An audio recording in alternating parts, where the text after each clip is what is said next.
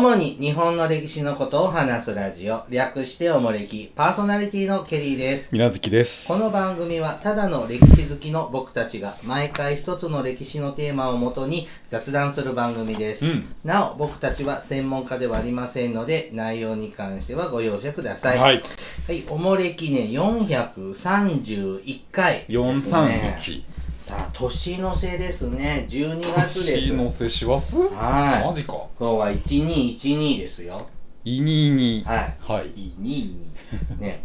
あの、以前ね、はあ番組であの、名古屋城の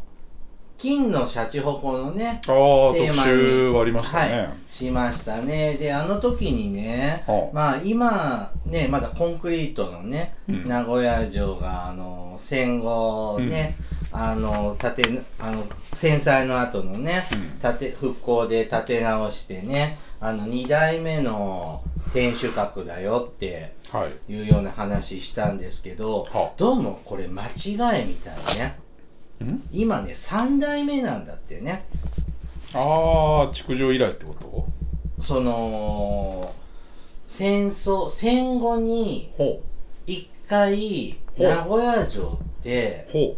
壊れてるんですよ、う。あそうなの。うん、ゴジラに ね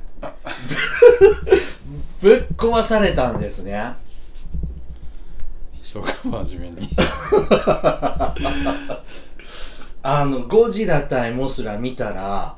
モスラが這い登ってましたな。あゴゴジラがねなんかねつまずいてね天守閣にねたなんちゅうのもたれかけてガラガラガラ出ってたんは東京タワーか。うん眉作んな東京タワーか。そうそれはモスラっちゅう映画ね、うん。うん、でザ・ピーナッツが一生懸命モスラ呼んだりするんですけどそうですちょっとネットフリックスでゴゴジラ落ちてって出ててな。うん。はちょっと見てたら名古屋城がぶっ壊されてるとこ目撃してしまってどうも以前のおもれきの情報は間違っているということがあは分かりましたあ真面目にやってんのにな。名古屋はね、あのー旧首都名古屋はですね、 あのゴジラにもガメラにも襲われて大変だったんですね。はい。最近はね、あんまり怪獣さん日本に現れませんので、うん。水無月タウンはゴジラ来たことあるいやどうなんだろあんまりイメージないですよね。うあんまりねケリーサンシティはね、数回襲われてるんですよ。あー、まあなんかそのね標的があるとか高い建物があるとこ はか、あの石油タンクいっぱいある。うんそうですね、うん、うん、都会しか来ないんで私んとこはそうだねあんまり潰すとこういろいろ反感が高まるんで国際的に問題になりそうまですかすねアメリカ軍でさえ潰せませんでしたからケリーさん大体あのゴジラって太平洋側から上陸するねそうやね日本海側から上陸したって聞かないねうん能登半島沖ですとかだってなんだっけ水爆実験で生まれるんでしょそうですねうんねねあのまあ今ね東京でねうん冷凍凍結されてるんですよねゴジラねシンゴジラね、うんはいそうですあねれも面白かったですけどねうんなんか街ぶっ壊れて見てると気持ちいいですけどねマジで逃げね、あれでもおもちゃとかでよく再現してるなとかさああそういうので見て楽しんでますけどね東京駅壊されちゃったねねえもういっぱいでもこうやって復興してるんですね怪獣に負けない日本ですねうんはいさて今日もはですねあの前回あの砂糖のお話をしたんですけどはいえー、と調味料さしすせそシリーズ第3弾あはい今日はすうせいそさしすせそ三三つつい一気こうとに思いますあそうですかはいはいえー、とというのは思ったほどですねいろんなとこでちょっと調べたんですけどさしすせそ1個じゃ持たないはい非常にですね情報が少ないのでもう3つまとめていきたいと思いますえっ、ー、と今日はね酢醤油味噌のお話はいしますまず最初酢ですねお酢はい、お酢の歴史ですが、えーっと、参考にしますのはですね、えっと、蜜柑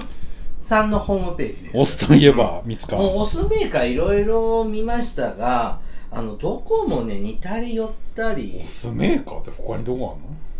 だって各地域に地元のおあ酢んっのてああるじあゃ地ん。の巣みたいなのうん全国区の巣って他にあんの僕、三つ館しか知らん。中野酒造しか、中野さんしか知らない。ですよね、うん。うちにあるのも三つ館。まあ普通三つかんやうなん。あの、今の酢ってさ、うんなんかいろんなバージョンあるじゃん。優しい酢とかさ。ああ、うんそういうことねう。うんん、ねえねえ普通の酢が一番使いやすいね。 普通の巣って、うん。なんか優しい酢とかで使うそんなのと、買うか一回試しに買ってみた普け通どの、巣しか買わないよ使い勝手悪くて、結局普通のお酢か米酢、ううんん、にしてますけどね。えっ、と、酢はですね、塩と並び人類最古の調味料なんですって。へえへー塩ってだって、まあ、人類的なだって生きるために必要ですもんね、うんそんな頃から酢ってあるってことうんまあまあ酸っぱいのみんな酢だからねまあ、自然に得られるからね、さ乳酸菌とかその酸のね、うんで奈良時代はねにはもうすでにお酢お酢はあっておうこの頃はなんか漬けだれのように、うんまたはあの食品にかけてお食事用にか使ってたようです。はいはいうん、で、えっと、ひしお酢、まうんあ、醤油の素みたいなよね昔の。ひしお酢という合わせ酢が多く白塩と酢を合わせたもんでしょ、うんだからだなんだポン酢みたいなもんじゃそうですうね、んえー白身魚などを食べる際に用いられてたということが分かっていますそ。れこそあの万葉集でやりましたねひ塩酢でっていうあーうんあれねうちは今あの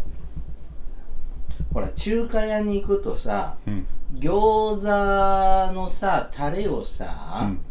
あのもう餃子のタレって置いてるとことさあー自分で酢醤油で酢と醤油をねうん混ぜるってとことあありまりすまなすよね、うん、で最近は僕お酢だけで食べるあー、酢と胡椒とか、ね、あそうそうそうそうそうそう、うんそれで餃子の王将でいーつも食べています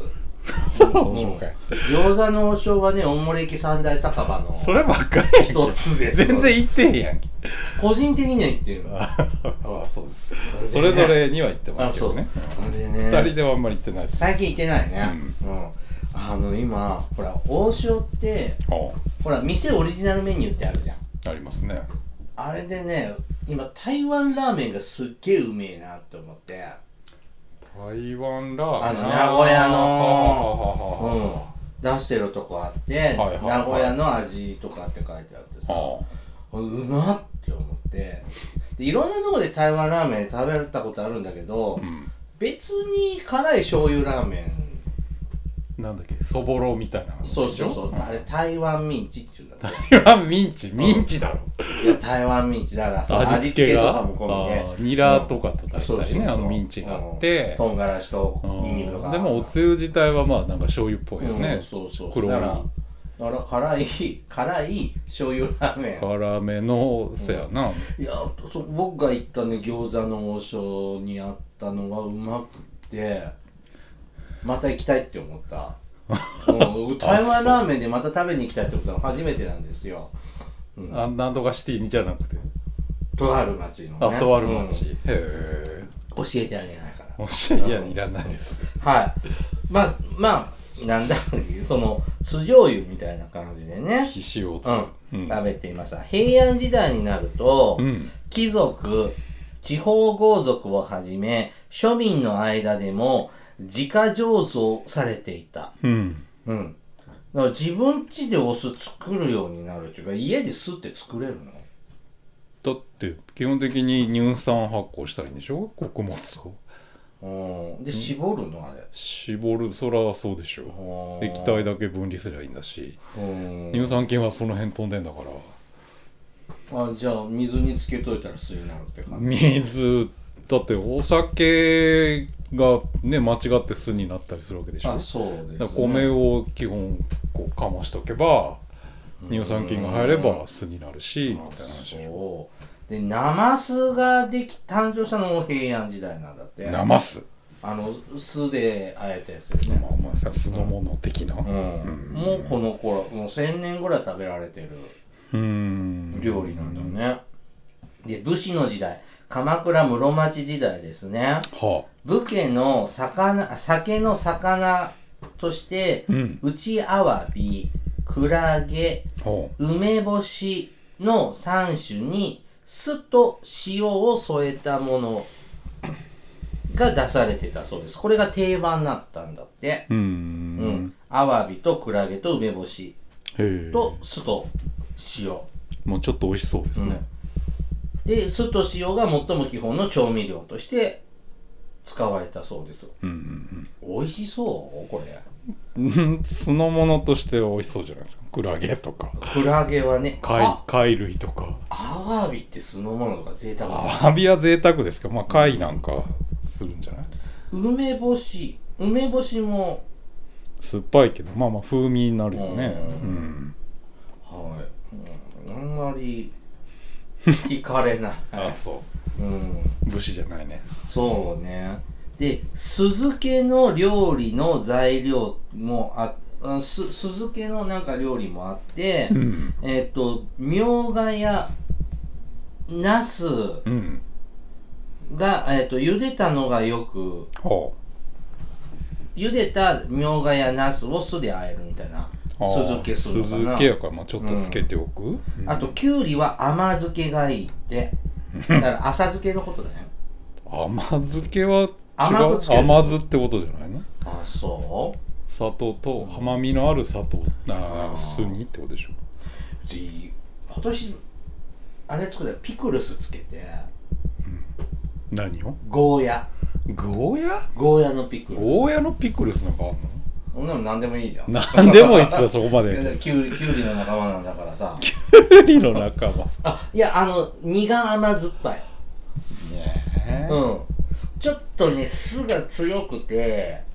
ああーって思ったんだけどあの友達に分けたらペロリって食べられたーへえ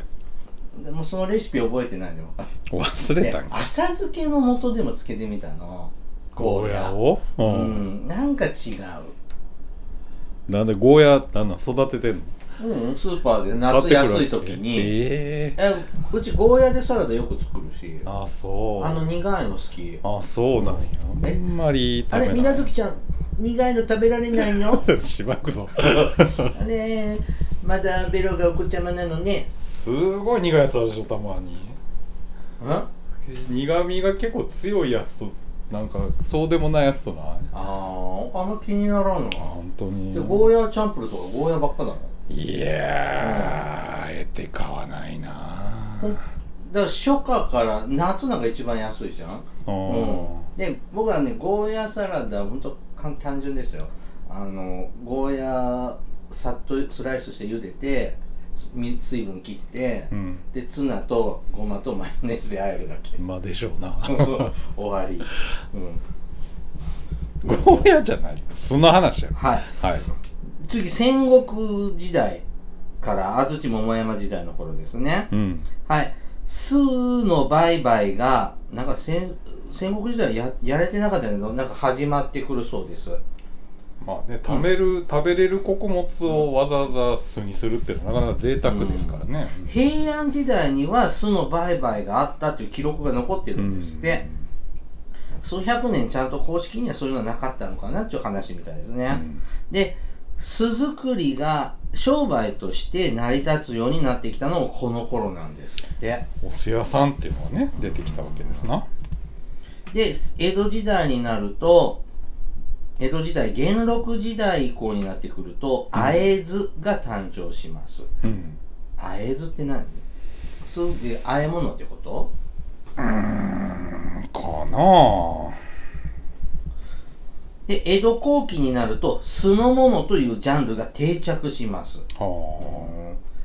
寿司飯に酢を使う握り寿司が発明され、うんえっ、と、江戸で爆発的な人気を発揮すると。うん、昔は慣れ寿司だったんだもんね。お寿司って、ね。そうですねうんはい、これで終わりです、お酢。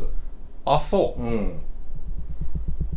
三つかんこれだけ蜜缶これだけ、他のもね、いろいろ見たけど、こんなもんでしたね。三つかんのホームページには何なんだっけ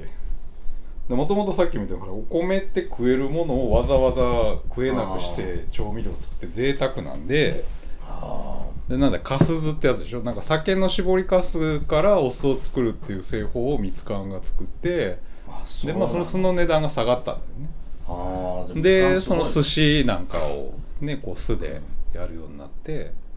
なるほどね。まあ今やあねのほら愛知県の半田ですよこのそうみつかんさんって博物館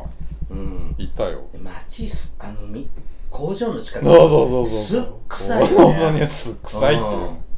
えって一瞬慣れないとびっおく雑り煮するがするねうん確かにうんねあなんか多分みつかん博物館あるんだよね会社のねあるでしょうん酢のさえ一緒に行っあ僕は行ったことないえ誰と行ったんですかたよわかん ないあそうでしたっけはいははい酢終わり続いてお醤油ですい はいはい、お醤醤油の油歴史ですね。はいはい、これね、醤油情報センターのホームページからは紹介いたします。あいろいろあんだねうん、これもね、いろいろね、調べたんだけどう、んうん、一番コンパクトなのはここでしたね。はい、醤油のルーツはですね、古代中国にあった、ジャン。じゃんうん。あの、焼肉のジャンですね。醤油の醤っていう字を書いて、じゃんみたいなですね。XO じゃんのじゃんね。い。はい。これ、訓読みすると、ひしお。ひ塩。になります。ジャン訓読みは必死よで、日本にいつ伝わったかは明らかではありません。えー大法律令には、うん。必死を司。うん。司はあの、陰性のいいね。役所って意味ね。はいはい。えっ、と、必死を司で、大豆を原料とする必死用が作られていたことは分かっています。うん。で、必死用は当時、えっ、と、塩造品塩蔵品。の総称だったそうです塩物の総調称、味料だけではなくて、まあ、漬物みたいなものも含めてってことはい、ね。で、はい。草美塩草皮塩っくさび塩。ていうのは今でいう漬物、うん。で肉美塩うん。これは塩辛とかししってね。うんししび塩。あしし美塩か肉と書いて。はい。であと黒皮塩こはれい穀物のジャンで、黒皮美塩でこれが醤油の原型になったとはい。うん皮塩っていうのはこの草と獅子と黒と3種類あってうんの総称だったそうですね。で、国美塩が醤油の原型となるそうです。うん。で、えっ、と、4つの、4種類の器、4種器っていうのかな。うん。これは平安から、あ、じゃあ奈良から平安の時代の宮中の宴会の膳の上にうん4種類の調味料が載っていた。うん。そうなんです。で、この4種類の調味料っていうのが、塩、うん。酒、酢、ひしおうん。と、よんこの4種類だったそうです。はい。で、このひしおは今風に言うと、醤油より味噌っぽいのうん。みたいな。醤油と味噌の合いの子みたいもうな。絞る前っていう感じでしょうな。あうんー食べる醤油みたいなやつあるじゃん。食べる醤油なん今、なんかほら、佃煮系でさ、あなんか、あの、久世商店とかに売ってる。うんーなんだっけもろみみたいな感じじゃあんーきゅうりつけてくまあそんな感じなんでしょうなはい。続いてね、鎌倉時代ねう、ん信州の前奏、各信うんが中国から金山寺、うん金山寺味噌はいの製法を持ち帰ります。うんあの、あれあの、味噌につけて食べるやつ銀山寺味あ噌っのてね今でも売ってますけちっちゃい小ど粒のねうんねまあ、あれのルーツですねで製造の過程で桶に桶の底に溜まった液体が今のたまり醤油に近いものです。うんはい、この調味料作りは、えっ、と、今も G に受け継がれているそうですよ。はいうん、だから金山寺味噌とか。和歌山にねありますね金山寺味噌の金山寺か本うん、あ、そうだね。な奈良、あ和歌山行くと売ってるようね。んでも、革新さんは信州の人ね。う、うんん。はい。で、室町中期になると、ほぼ現在の醤油に近いものが作られるようになってます。うんで、タレ味噌とか、薄だれっていううん調味料だったそうです。うん。で味噌と醤油ってまだ一緒なんだね。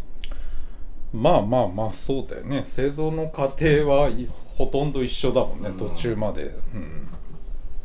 で、安土桃山時代になると、醤油の文字が文献に登場してきます。ああで、も室町末の頃から醤油の醸造が盛んになり、関西では工業化が始まります。うん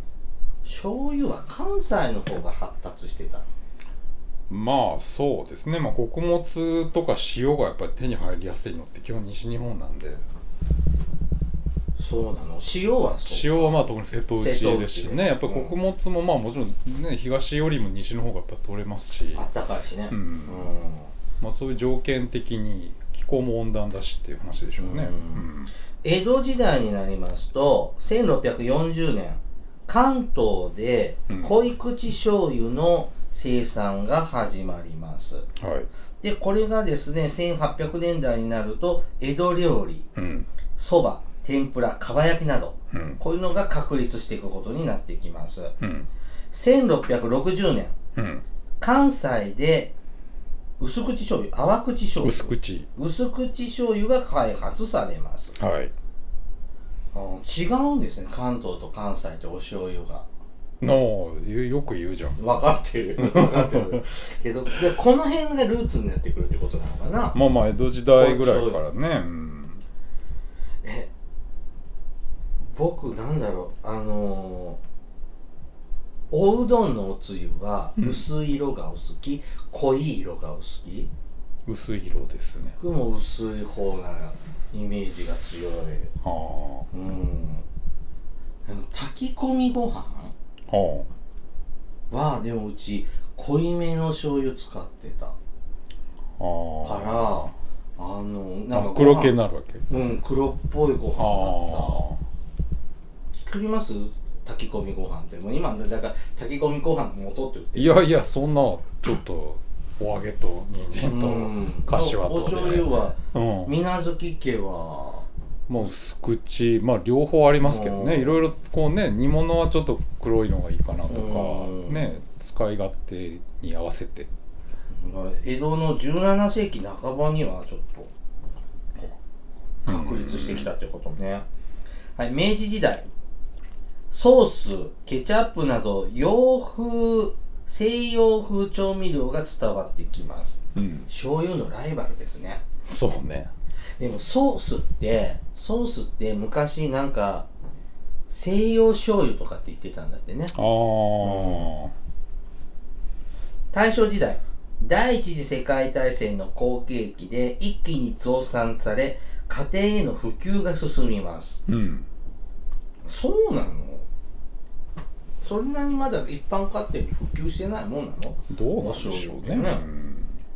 昭和時代日中戦争の勃発で原料の入手が困難になりますうんえっ、と、1940年には統制物資になります。1942年には配給の、配給規制で、まあ、どんどん品薄になるってことですね。そうですね手に入りにくくなるんですねまあ昭和40年代は。うん昭和40年代あ、ごめん、1940年代はね。はいなんか、醤油が手につく、手に入らなくなってきたから、なんか、いろんななんか代用醤油。ああ人造醤油とかねね髪の毛から作ったりとかそう、僕、ウジ虫から作るっていうの聞いたことある。へえ知らないな1950年には統制が解除となり醤油の自由化が始まります、うんこれで終わりですよね そうなんやうん、あそ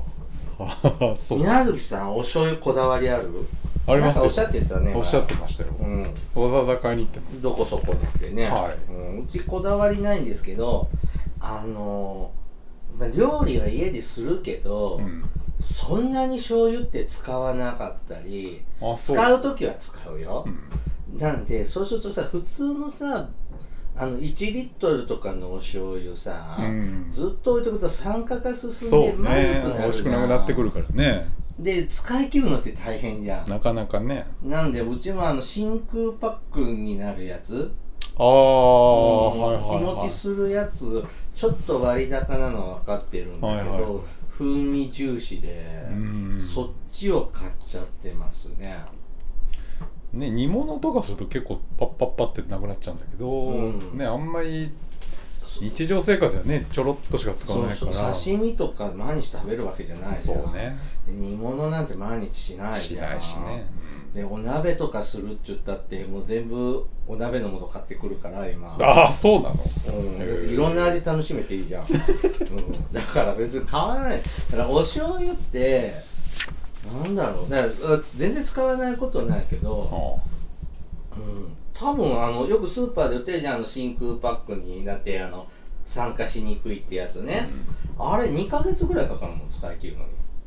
でこんなやつでしょちっちゃいやつでしょちっちゃいやつ500ミリぐらい入ってるああまあでもそうね使わない時はそんなもんでしょうねうんなんでそっちがいいかなって思って、うんそっちを使ってますねケリーさんうんでいやでもそういうそういう醤油作ってるとこって大手じゃんキッコキッコーーマンさんマンでとすかねさ、うんうんだからもうちょっとその地域のお醤油屋さんもそういうのとか出してくれるあとー僕はいろいろ試してみたいかなとか思うケリーソンシティなんか結構いろいろお醤油とかそれこそお酢とかもなんか地のメーカーいろいろあるでしょあるみたいねねうん、友達はやっぱ生まれ育った地元の醤油蔵のしか食べられないっつって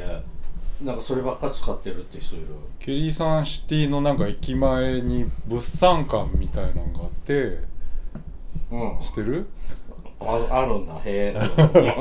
いやあんたの街でしょうケリーソンシティであそこでなんか買ったお酢とかお醤油って結構美味しかったあよ地のそなうでんすかか聞いたことないメーカーでしたけどなんかなか寿司酢とか結構しばらく使ってたりしてにあのほら日本酒のメーカーはそれなりに把握してるんですけど、まあまあまあまあ醤油メーカーってねあんまりね地うん地醤油うんでもどっちかっていうと自分こうち濃い口が多いのかなまあたまりとかもねあの辺あたまりも使いますねねうんうんねあっちの方って使うねさあのー居酒屋とかにもさ醤油差し置いてあるけどさ、もう散開しててさ、うん、うんなんかまずい醤油あるじゃんね継ぎ足し継ぎ足しでうん一番下はいつ頃やねんみたいなねうんなんかねそれにちょっとにもういいのか悪いのかもう分かんなくてあんまりうまうまくない醤油のとこあるよねお店美味しくなでい、ううんん、それが気になりますね誰かお醤油メーカーさんとかいないのか どういうことなななんか美味しい醤油とかさ、ああ自分のところでうんお醤油ね醸造元なんかおもれぎ醤油とか作ってくれない出かたいやわかるなはいさあ続いてねお味噌ですさしすせそはいお味噌はいえー、こちらはですねマルコメさんのホームページお味噌ならはいとマルコメ味噌のルーツはですね、古代中国のうんひしお、はい音読みで言うとジャンですね。さっきショーとも呼びますね。うんこれと、あと、茎うんこれね、豆辺に枝って書いて、茎支える。枝ではないね枝は奇変説そうですね。支えるはい支えるですね。って考えられています。この茎っていうのは、大豆と雑穀を塩か、大豆や雑穀と塩から作られた発酵食品食品なんだそうです。も味噌的なのなんですね。これらがル味噌のルーツだと考えられています。うんで、大法律令に、未生、非塩、未だ非塩いじまゃなだい。ひ塩うんという文字が、えっ、と、あって、これ、未生って読んで、うん未生、未生、未生、未生、未噌、はと変化したんじゃないかと考えられています。い。うん。うんで平安時代には味噌の文字が文献に現れますうん。で食べ物につけたりそのまま鍋たりしていますで地位の高い人の給料や贈り物に使われて、えっと民庶民にはまだ食べられるものではなかったそうです味噌はうん。うんあーで鎌倉時代ですね中国から日本へやってきた僧侶の影響でえっ、とすり鉢はい。が使われるようになって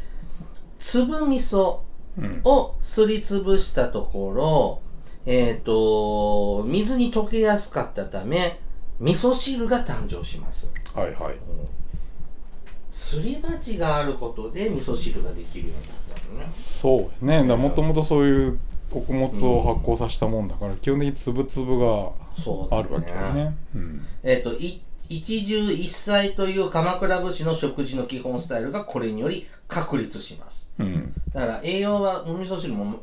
満点ですから、うん。うんいいってことなんだね。んはい、室町時代は大豆の生産量が増え、農民が自家製の味噌を作るようになります。はい。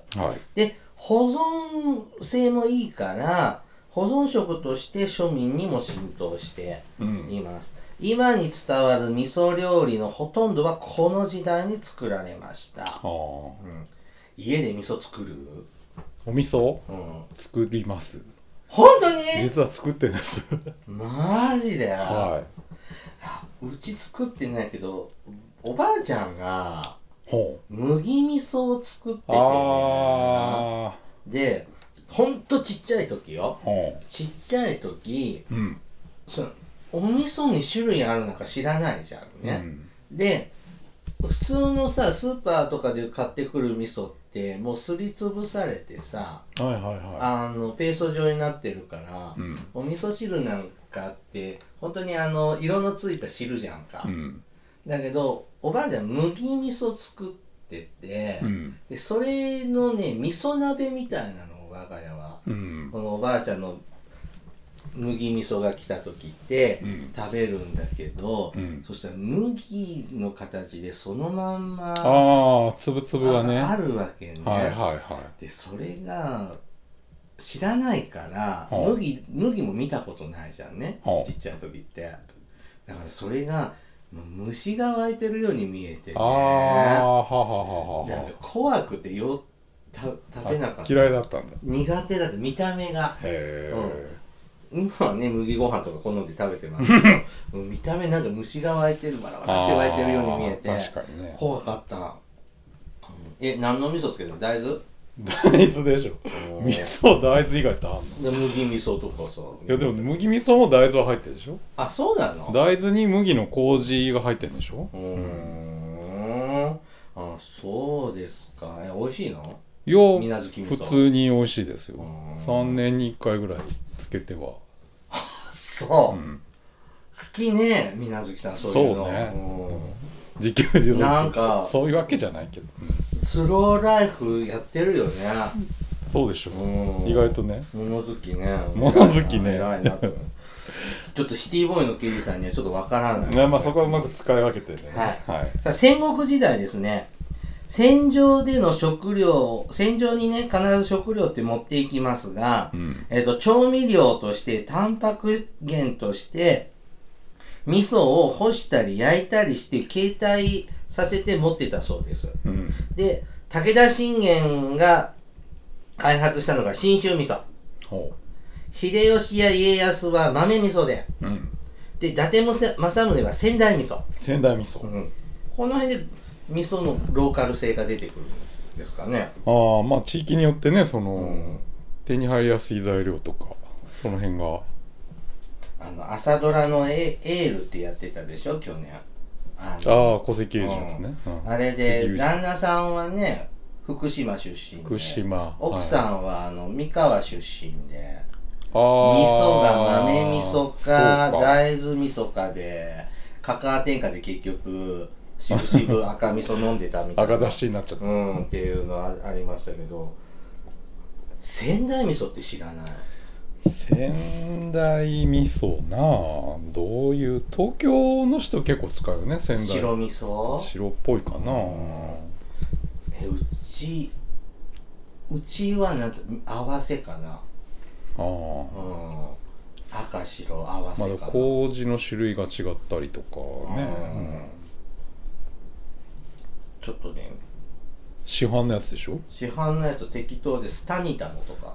タニタタニタってあの体重計のタニタの健康にいい味噌あそんな味噌あんんの で味噌も減らないんですよそんな味に噌もねちょちょちょちょちょ確かにあそうなのうんあんまりお味噌汁得意じゃないんですそ家で作るのの美幼味しくない少期のトラウマがある からいやそれがね そういうわけじゃなくてんかねお店の味噌汁って美味しいなって思うんだけど家の美味しくないんだよな多分出汁が弱いんだろうねうん、で美味しくないからあんまり飲まなくてで今ちょっとマイブームで鶏肉の味噌漬け最強漬けを作るのが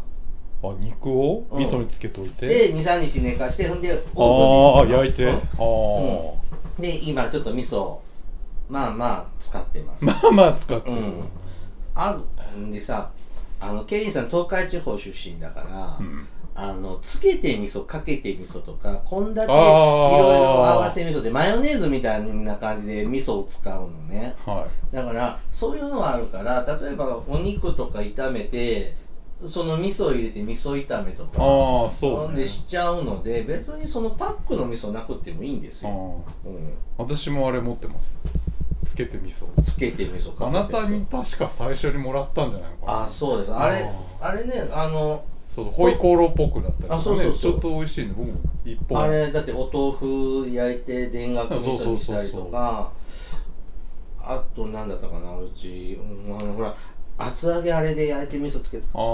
どんなのーネギとかかけたりとかね、あとまあ結構ミンチこう炒めてそれこそあそうですねね、うん担々麺みたいにしたりとか、ちょっと甘味噌なんですそうそうそうああとあれで五平餅作るのこれこ米自分でこ米さ小判状のおにぎり作っしてて焼いてもう本当はあれくるみとかごま味噌みたいなのするんだけあどーごまでもうやるねああれで田楽味そうそ噌うでそう食べるみたいな感じであ名古屋行ったらなんか年に1回ぐらい1本買うと大体1年ぐらいちょっそとうずだつ、ねうん、はいやっぱ味噌カツ文化とあれで味噌カツっていあそうですねとんかつ家であと作っねたり、あれでピザあああのトマトソースじゃなく味味噌噌のピザあるね、はいあれでいけますよマヨネーズとかちょっと合うそうそうそうそう、あーなる合ほうどんねです合うんですチーズと味噌合うからうん本当うまいですよ味噌ピザああ味噌ピザね、うんあつけて味噌でやればいいのねでだからあれは中もっていうメーカーさんが作ってるのが中野中もももがあのつけて味噌かけて味噌で、はいはいはいあと一匹ってメーカーさんがはい出してるのが献立合わせいろいろ味噌とかなんとかっていうちょっと紫の袋にあ入れったがあのマヨネーズっぽいののががつけて味噌つけて味噌で、はいはいもう一個ねあのビニールパックのはあはあうん、はそういうチューブ状のやつがあって、うん、どっちか、あはうん、が東海地方の人は必いず一本僕も持ってます、はいありますよ。はい、江戸時代ですね。はい、江戸時代になりますと、人口が、江戸の人口増加により、江戸の味噌生産が賄いきれなくなります。うん江戸は、江戸では味噌不足になってくるので、はあ三河や仙台から江戸に、えー、と送られ、えー、と江戸ではね味噌屋が大繁盛するそうですうんでここから味噌汁が庶民の味になっていくそうですねはあんまりね味噌汁好きじゃない好きじゃないとか味噌もあんまり好きじゃないとか言いながら結構いろんなところに味噌入っててね美味しかった食べてるんだなってのわかるんですけどね、あまあやっぱりね、これもコクが出ますからね味噌ってやっぱり甘みうまみがあのーどっかのねラーメン屋さんが味噌ラーメン売りのラーメンでは北海道の味噌東北の味噌信州味噌とかああもうそそののあの店でしょのね分厚いの焼き豚がなんとか商店あそうそうそんな名前、田所商店ああ、うんそうそうそうそう茶色っぽい店でしょ、うんだからちょっと辛口味噌とかあ甘口り味ま噌すとかねあるあるあるあーなるほどねちょっと食べ比べるとやっぱ違うもんですねまあねん違うねあの皆さんもご自慢の味噌醤油お酢があったらぜひあ報告あをーねやっぱ地域によってうんお味噌とか醤油もね甘かったり、違ねうねしょっからいとかもあれば色も違うし黒から白までいろいろだもんね味噌なんかはねありますねうん赤味噌見た時赤だし見た時はびっくりしました真っ黒で赤だしってなうんうちも白いお味噌汁だったからああ、うんそうねなそのなんだっけうな丼とかについてうな丼じゃないか丼本についてるぐらいしか印象ないもんね赤だしなんかそうですねうんでやっぱ東海地方は普通ですよねだようんねまたねあの当たり前すぎる調味料ですけどやっぱこのさしすせそはやっぱこれで古さくからしすせそうはい全コ部ンプですコンプリートうんはいまあまたねなんか思いついたら他の調味料も他の調味料って何があるの唐辛子とか胡椒とかさわさびとかああからしとか香辛料じゃんうんそうだねでケチャップとかソースとかでしソースね、うん、ソースやりたいねょあ関西とかすごいじゃんソースの種類あああいろいろありますうんいっねぱいあるんでしうょ、んうん、ああいうのちょっとやってみたいですねお酢なお酢じゃねえよおソースなんかは昔は家で作ってたみたいよこれなんかいろんなの煮込んでまあまあもうそのね和風っていうか日本のその和洋折衷みたいなのでだって昔さ天ぷらってソースで食べてたでしょいやーうちの母親がそうだね何でも天何でもソースかけえて天ぷらって昔ソースだったよ嘘だほんとよほんとほんと家で食べるとき天つゆなんて都会に出てきてからだもん嘘ほんとほんとえどうやって食べたの子供の天つゆなんてあった天つゆでしょそれはめんつゆとかジュってちょっと薄めていや今はするけど子供の時なかったよいやソースで食べてたよソースまあ醤油かななんかソースだったけどね母親だけはなんかソースかけて食ってましたね、いやそれ普通だと思う大体冷たい天ぷらであまあねうんえソース天ソース天ぷらでソースだったよ子供の時今逆にそれ食べられなくなったね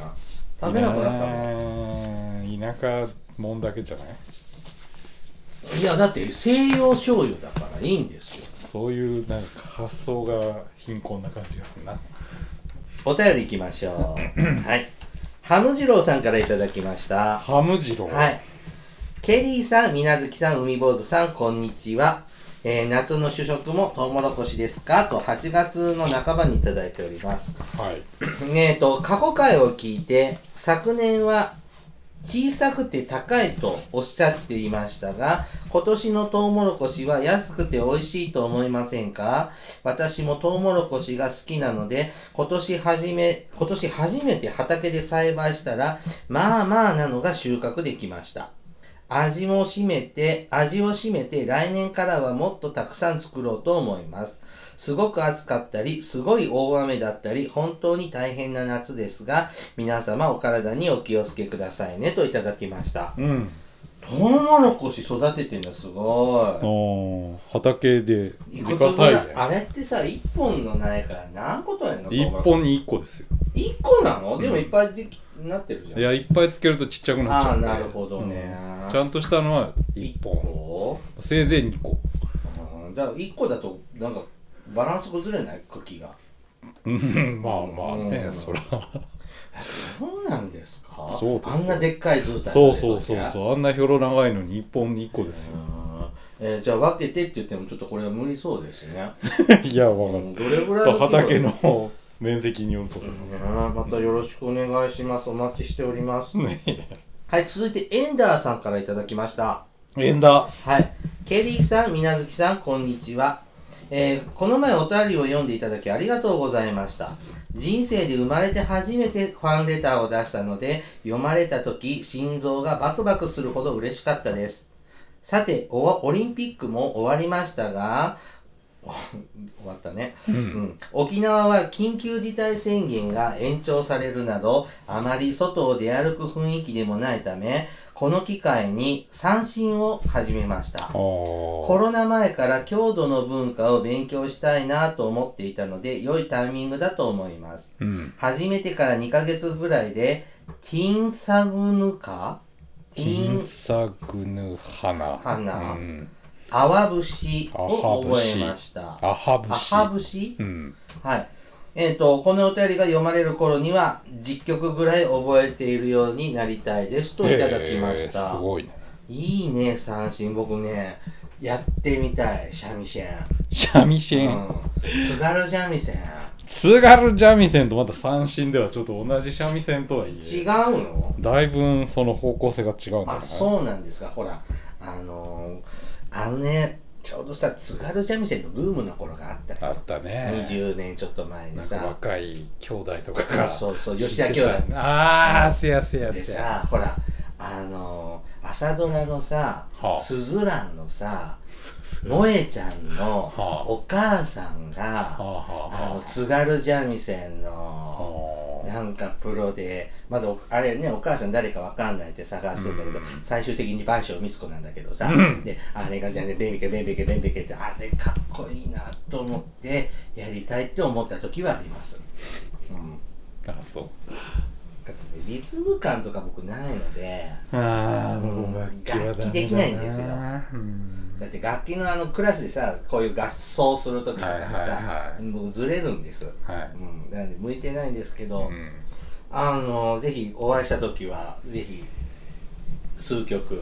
本当ですねお願いいたしますね